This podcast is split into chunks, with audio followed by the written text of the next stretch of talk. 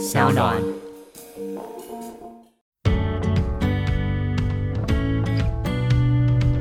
所以我就用这个历史去包装我自己的感情故事，然后故意找我爸妈来看。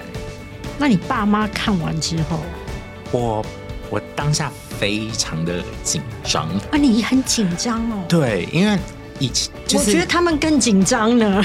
我也觉得。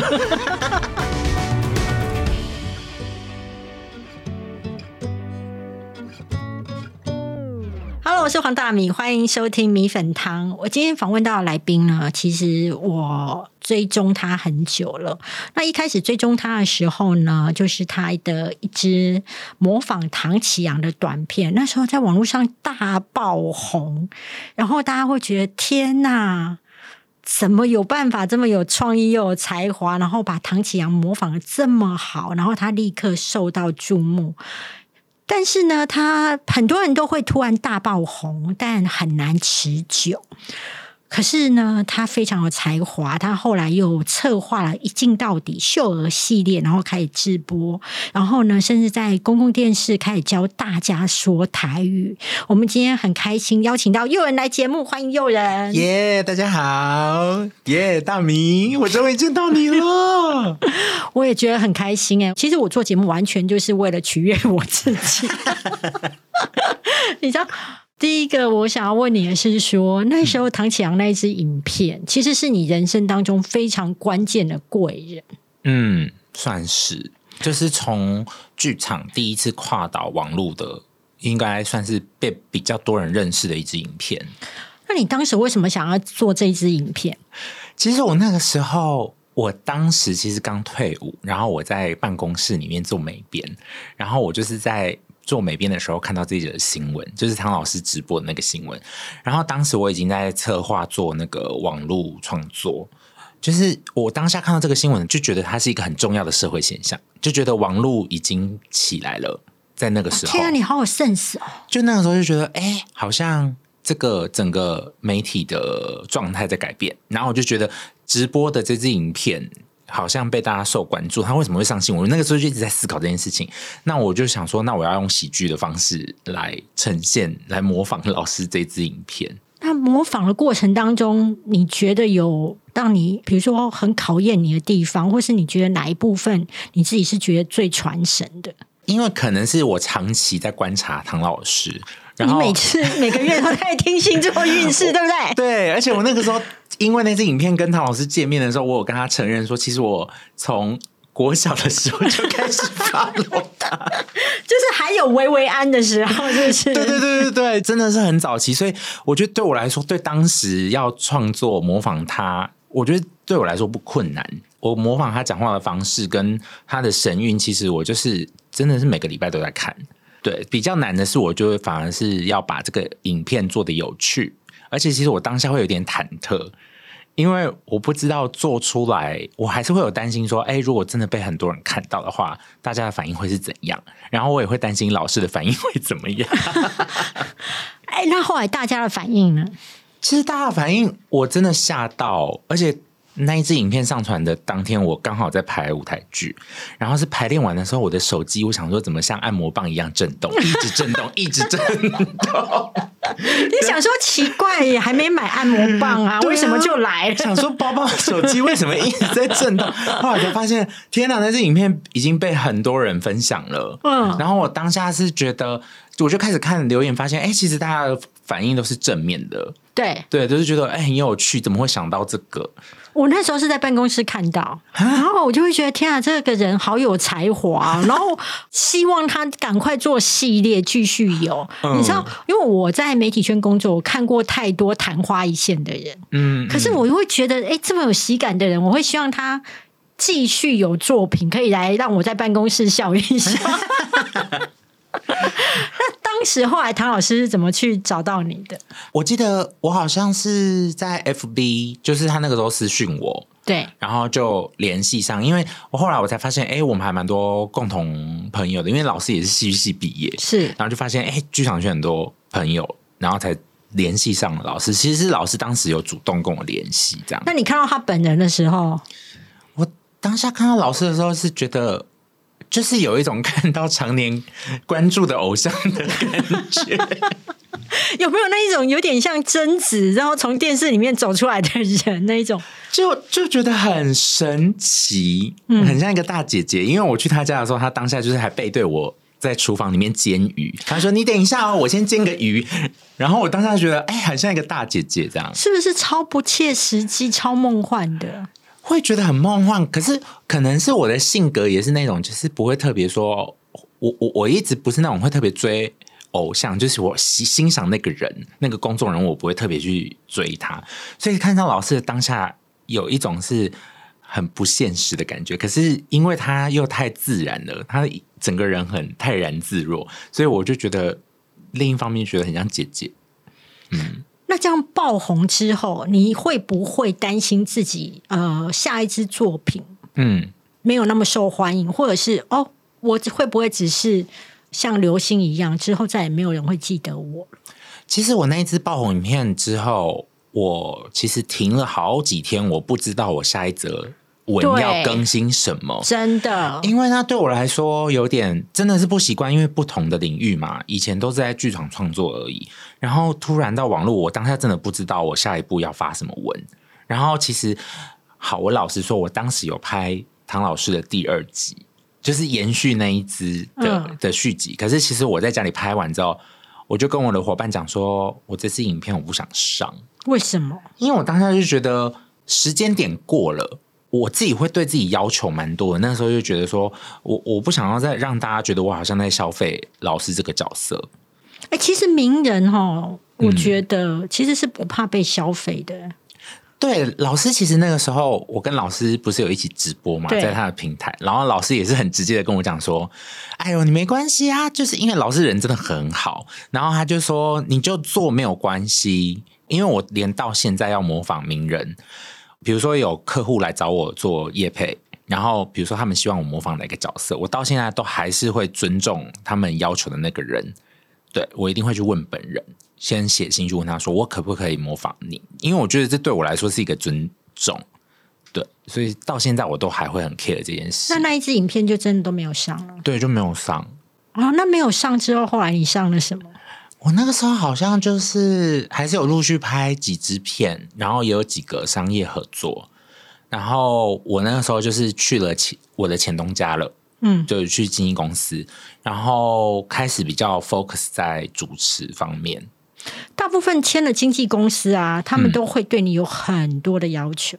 对，然后其实那个时候，因为我身边已经有一些朋友在签约之前，其实我也问了蛮仔细的，就是问身边已经在影视圈的朋友，所以我那时候其实还是想了蛮多的。经纪公司有要求，比如说你之后呢上节目呢不能够讲什么，或者是说你的外形啊，或者是说你一定要强调你什么特质啊，那是你的人设。会啊，那个时候就是我觉得不用说经纪公司好了，那时候就是身边每一个人都在告诉你可以怎么做，真的。然后他们其实也做的不怎样，对。然后你就会觉得为什么全世界都来要求我说我应该要长什么样子，然后你身上开始会有标签了。他们就会觉得说，哦，你只能诠释类似这样的角色，你只能做怎么样的东西？会以为你会用唐启阳二号，对，走跳一辈子。对，而且那个时候我才知道说，哦，原来还蛮多人想象力蛮缺乏的。嗯，就是你可能跟他提说，哎，我还有什么样的可能，我可以怎么样做？你甚至提一些计划给他们，可是他们不相信你可以做到。不想冒险啦，对对对，没错，我可以理解，我现在可以理解说，他们一定会觉得说，啊，反正这个现在当红嘛，这个效益现在最高，那就是让你去做这件事情。对，可是我自己后来又再度注意到你，我觉得你一直在做突破，嗯嗯，是在公共电视的台语教学，嗯嗯嗯，为什么你会想要接这一个案子？我那时候他们来找我，也是因为他们看到秀儿妈妈系列的短片。我那一阵子还有模仿，就是那个公园寻奇那个系列，然后因为它也是我小时候的回忆嘛，然后我把它转化成另外一个系列，所以他们就是想要做一个节目，是可以更吸引年轻族群，因为。毕竟语言这个东西，我们那时候就有探讨说，呃，可能就是年轻族群他们越来越不接触了。然后，甚至我们自己在台北之后，我自己小时候是讲台语的，长大之后在台北反而很少讲，所以我那个时候就觉得这件事情对我来说好像还蛮重要的，然后就觉得好像可以结合自己擅长的东西去做这个节目。嗯，你你不论是做公司的节目或是秀，其实大部分都是以女装的形象形出现。嗯那扮女装对你而言，是不是从小我在你的书当中，其实看到你第一次穿女装的时候是穿大人的女装，其实你那时候就觉得惊叹自己好美哦。对，那。在穿女装的过程当中，你的心境、心情是怎么样？但是以及你如何面对别人对你的问号？应该是说小时候穿，因为我书里面就有提到说，我第一次穿女装就是外婆的衣服嘛，偷穿阿妈的衣服，然后那个时候是觉得这件事情很稀奇，可是现在反而是。呃，我做变装表演，它对我来说是一个，我有点想要去突破，说为什么某些角色一定是限定某个性别，一定可以去，比如说妈妈的角色，为什么不可以是男生演？就是我，我其实还蛮想挑战这件事情的。嗯，就是，所以我那个时候有点像是我做网络创作的时候，我其实就以变装这条路为出发。因为其实那个时候秀儿刚出来的时候，我看到很多则留言都是说她到底是男生还是女生。然后那个时候，其实我会觉得我算是一种成功，因为我会觉得，如果我的表演已经让你相信我就是一个妈妈了，那我觉得性别就不重要了。这是我一直想要突破的事情，所以这也是我其实十年前刚好今年二二年嘛，一二年的时候，我第一次在剧场做变装，也是因为我第一次跟我爸妈出轨，对，就是透过变装的方式。你到时候几岁？十年前，那时候二十三。你对外是说你是在二十三岁对你爸妈出轨，那对当时候是在剧场当中用什么样的语言让他知道的？我那时候其实是呃一个变装的角色，然后去讲我自己的初恋感情的故事，然后我用一个角色叫红彩妹妹，对，去包装。然后因为那个时候有设定颜色作为主题，所以我就用蓝色这个东西去包装我要讲的东西，有点牵扯到那个色彩学的历史啦。因为 blue 在以前也曾经被贬义称为同志的一个词，所以我就用这个历史去包装我自己的感情故事，然后故意找我爸妈来看。那你爸妈看完之后我我当下非常的紧张，啊，你很紧张哦。对，因为以前就是我觉得他们更紧张呢。我也觉得，因为后来就是我演出完，然后送他们要去搭车嘛，回老家。然后那个时候我们有在台北车站一起吃晚餐，然后吃饭的时候，就是我一我其实很忐忑，因为他们就是看似表面都还是很欢乐的吃完那一装没事啊对，对对，装没事。然后吃完饭正沉默之后，我妈就先开口说：“你刚刚在舞台上演的都是真的吗？讲的故事都是真的吗？”嗯。然后我当下就想说：“好，来了来了来了。” 然后你们三个人在那边吃饭的时候一直在演，还有我妹还有我妹在旁边四个人，然后一直都在装没事，然后感觉像那个主菜明明就是你妈妈那一句，只是看谁要端出来。对，没错。然后我我也是第一时间就回他说，百分之九十都是真的。然后我妈就说：“你快乐比较重要。”天啊，你妈好棒哦！对，然后我爸就接着说演的很好，巧妙的避开。对你爸还没有那么样的对，接受。可是其实当下他已经接受了，嗯，我我看你的书当中啊，你跟你妈交换日记的过程当中，其实你在国中的时候，好像就已经有曾经有让他有感觉到这一方面的情况了。对对对，国中的时候，因为他去跟观世音菩萨说，希望不要那么大的考验。对我其实是国中的时候，我觉得他可能已经有发现一些迹象，嗯所以他那个时候就会试探性的问我说：“啊，怎么有没有喜欢的女生啊？要不要交女朋友啊？”我也是从那个时候就已经慢慢在铺陈，我就会跟他们讲说：“呃，我没有想要为了你们结婚或者是交女朋友。”我那个时候其实就有在想说，我必须要一步一步的铺陈，不然哪一天我真的要说出口的时候，对他们来说冲击太大。可是我觉得觉察自己是同志的部分，其实对你而言不是一个容易的事、欸。嗯，你是什么时候才感觉到自己好像跟大家大部分的异性恋的想法不太一样的？其实真的确定这件事情真的是在国中，可是我因为同才的关系，我身边有几个好朋友，他们他们也是，所以开始我有这些资讯，我才知道说，哦，原来我也是。可是我后来我在当时就是回头我想一下，我国小的时候其实已经有一些迹象了，就比如说我可能会对书法班的学长特别感兴趣，或者是身边可能一些同学，我就已经开始有一些特别的感觉。可是因为在国小的时候，资讯还没有那么的发达嘛，然后同学都说哦，男生爱女生啊，交换日记啊，就会告白什么的，所以我那时候都一直还以为说哦，我对一个我很很跟我很要好的女生，我我是喜欢她的。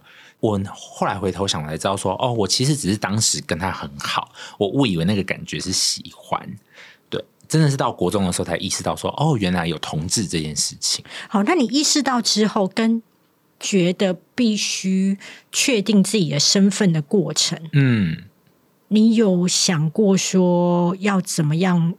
要么就隐瞒，嗯，要么就让大家知道。对，那你有在这两个当中去做过犹豫跟徘徊？应该从国中发现之后，我一直就觉得我不应该去公开讲这件事情你，不应该公开讲这件事情，你压力这么大。因为毕竟我爸是警察，他对我们的管教非常的严格，所以那导致我在国中又是进入一个叛逆期，他们对我功课课业上面要求很严格，所以我自己的性别认同又是这样，所以我会觉得说我任何事情都不可以跟他们说，不然我就死定了，我就是会被打或被骂。我好心疼哦。可能就是在那个年纪，什么事情都觉得不敢跟爸妈说吧。那这样不敢的情绪，一直到嗯，什么时候你觉得不行？我要我要跟大家讲一下了。到离开老家，所以离开家里对你而言也是一个解解放或解脱。嗯，应该是说我毕业之后，我很开心，我可以离开老家了，因为我到高中的时候，就是那个民风，就是林对，就是身边的人，你会觉得说，哦，可能身边好朋友知道，可是我表面上不能明讲，对，所以真的是离开之后，我其实一开始是去台中念书，我是念观光系，对，我去台中，其实我蛮惊讶的，我发现其实这件事情也不能明讲。台中不行吗？不行哎、可能是我当下身边同学可能也有一些学长嗯有这样的特质，然后我们私底下会聊，可是我们表面上也不会去聊这些事情，就是大家不会去讲。我真的是一直到呃开始进剧团做表演，然后我确定要来台北念戏剧，我进入艺术大学之后，我才发现身边大家都在讲，就是那个东西是非常开放的。我是到艺术大学之后，才整个就是觉得这件事情完全没有什么。所以其实进去艺术大学，你会觉得很像鱼到海里了。有一点呢，就会觉得说啊，这里是我的世界。哎、我可以懂哎、你知道我大学念世新，世新其实是对这种事情是可以讲的。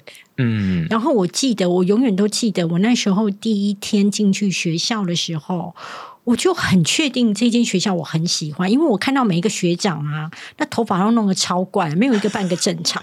然后我就觉得，哦耶，就是你会觉得怪物终于来到怪物的产地耶。对啊，就是觉得很多同伴，对，然后你会觉得很开心，所以我我觉得我想要透过节目也是要跟，就是如果你觉得你跟别人不一样，那很多时候不是你不一样，是而是你身边的环境让你觉得你不一样。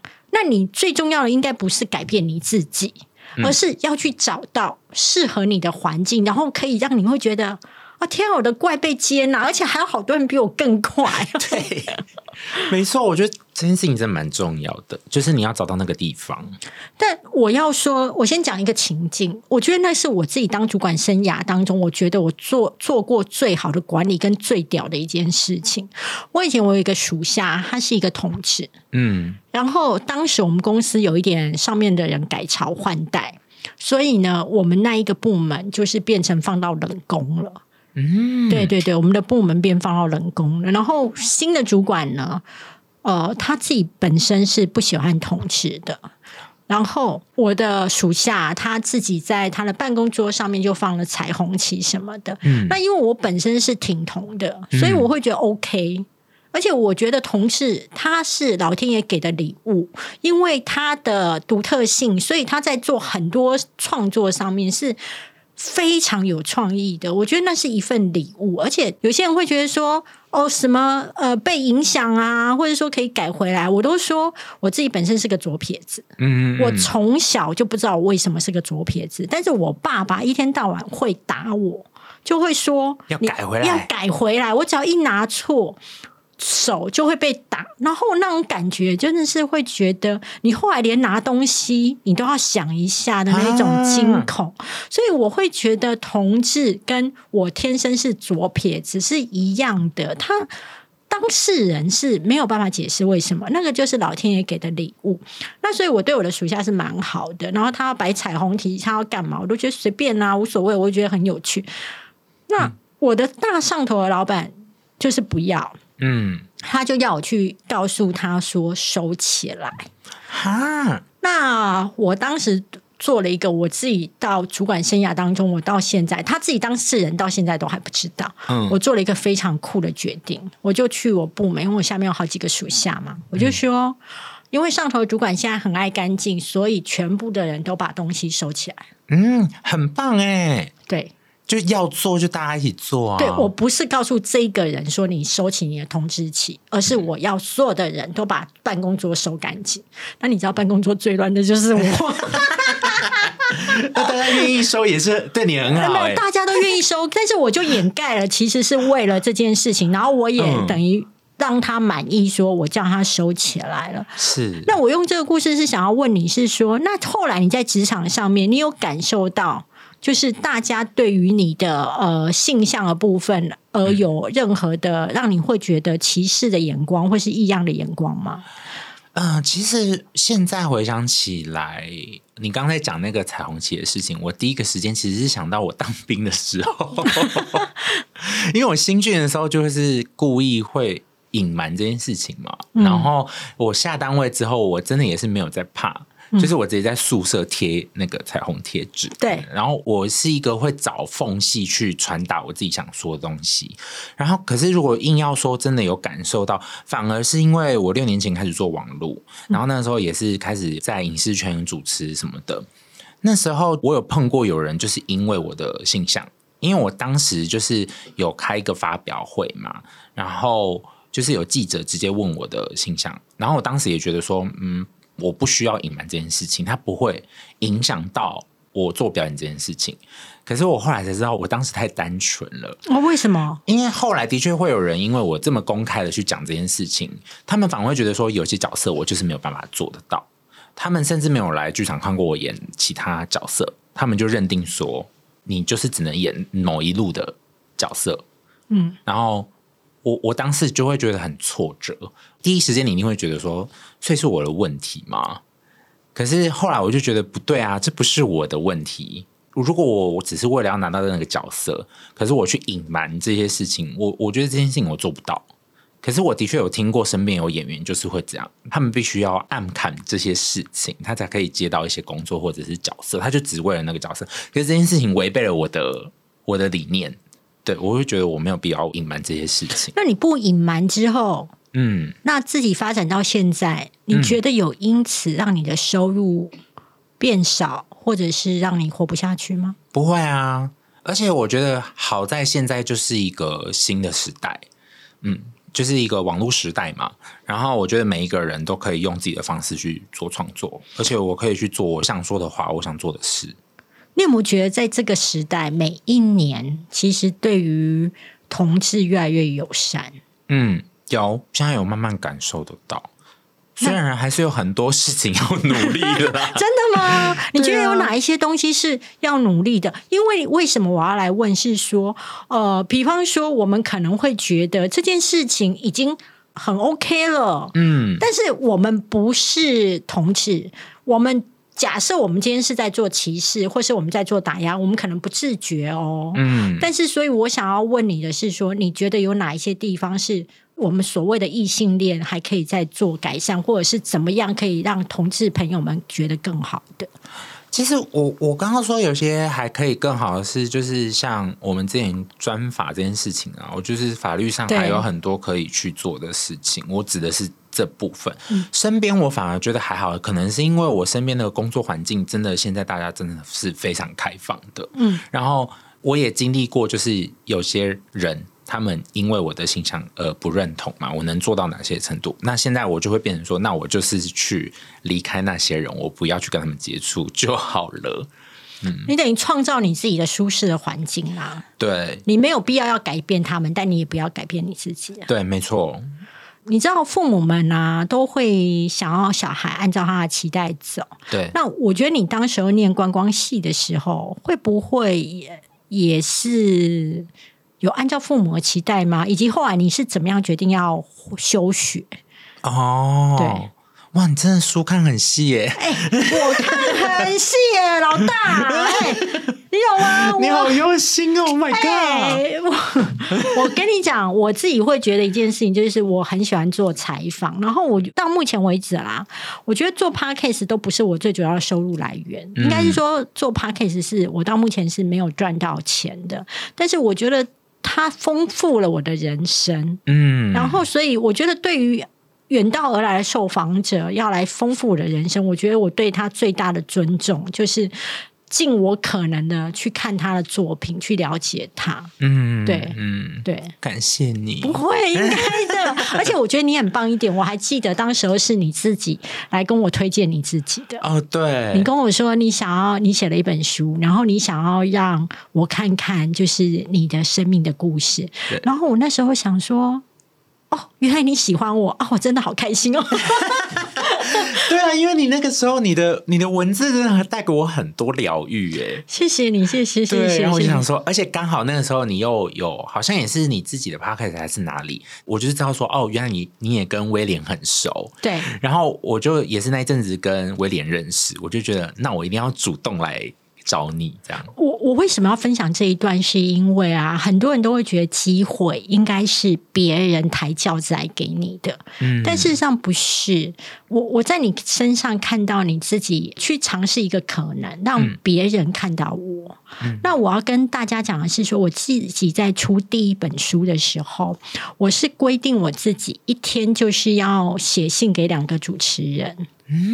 然后寄书，然后寄卡片，然后寄 email 告诉他我会讲话，嗯。这是我曾经受访的影片，然后我的资历，我规定我自己一天就是一定要找两个主持人来努力，因为我要卖我的书，然后我要我要把书卖好。嗯嗯我当时会觉得，我就是要把我自己的生的小孩养好。嗯，真的是小孩耶，，对，然后所以我当时候看到你这样做的时候，我就留下很深刻的印象。然后所以我就会说，哎，那我我新的 podcast 我要约你来的。啊对，好啊，那我回到刚刚的问题。嗯哎，所以这一段大家要记得哦，我跟诱人的机会，很多时候是我们自己去想办法的。对，嗯，因为像刚刚你有提到的，就是念观光系这件事情，我爸其实当时会觉得，你既然都考上观光系了，那你就好好把它做好。其实你也可以诶，其实我觉得你可以在观光领域其实驾驭的很好，而且我认为你会做的很出色，因为你有一种讨喜的性格。嗯，因为那个时候其实我刚进去的时候，我就还蛮早就确定，因为有分很多个领域嘛，，对，然后我就选择的是领队。是所以我大一的时候就开始有去做实习，我也觉得这件事情我做起来蛮开心的。嗯，可是真的是有些系上的活动很多，我们那时候系上活动超多，刚好也要争什么主持人啊或什么表演者。然后有一次大活动的时候，我上去，我被选上当主持人，那个时候才大一，然后学长姐都一直跟我讲说这件事情很不容易，你大一就可以被选上什么的。后来去主持，你国小六年级就会被选上，就 是 那个那个是天分，那是天分。嗯，对就是，就是那个时候，我站上舞台之后，我才发现我没办法放弃表演这件事情。嗯，因为我那时候一直都有在看戏，我我就是无名小站的时代嘛，我就直接呃看到那个剧团有在甄选储备演员，我就我就直接写信报名，然后我就自己一个人偷偷跑去。Audition 就去甄选，我完全没跟我爸妈说。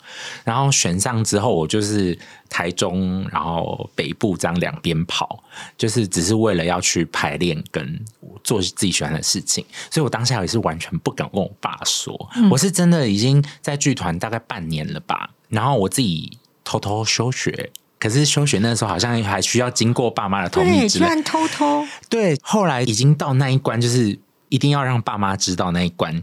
我我才说，对我要休学了。然后其实我已经有去剧团演出，就在排练。我爸其实当时非常生气，他就会觉得说：“你观光系念的好好的人，干嘛自己又在那边又说你要去演戏干嘛？”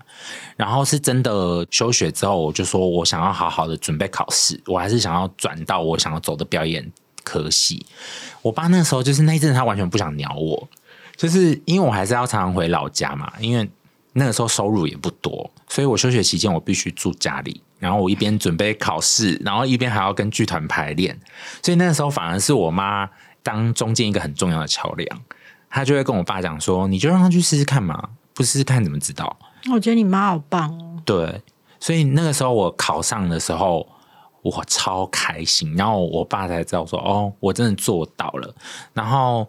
我我也是第一个售票演出，刚好就是在我考试的那个暑假，我就找他们来高雄看戏，然后我爸才释怀说：“哦，他终于知道为什么我我我喜欢做这件事情，我到底在忙什么。”这样，你会不会觉得其实做自己喜欢做的事情真的好开心哦？真的很开心啊！你会觉得就像你说的，把鱼丢到海里面的感觉，嗯，悠悠自在，而不再是绑手绑脚，然后甚至不会觉得自己是个怪物。对，我们这集先谢谢悠人跟我们分享了他的这么多心路历程，然后我们待会还会有录另外一集，就是请悠人来谈谈他的表演，还有他的创作，还有他的坚持。谢谢悠人，谢谢大明。